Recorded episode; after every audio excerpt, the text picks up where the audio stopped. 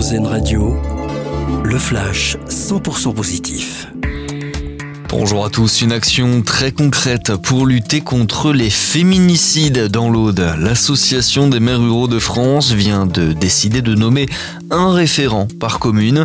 Ce seront aux maires de les nommer avec comme objectif de prévenir ces drames dans les campagnes, mais également de mieux accompagner les victimes de violences conjugales.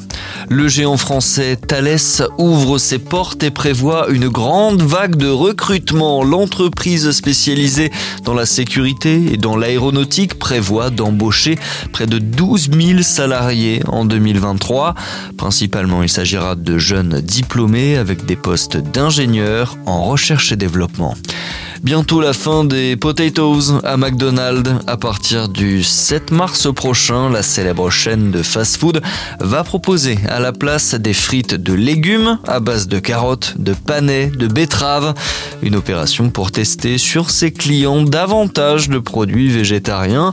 L'expérience devrait durer trois semaines, mais rassurez-vous, les potatoes finiront par revenir.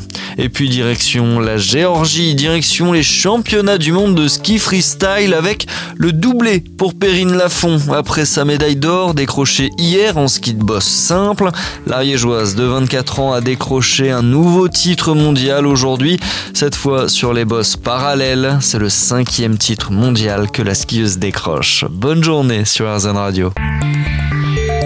Vous venez d'entendre le flash 100% positif d'RZN Radio Nous, on choisit le verre à moitié plein.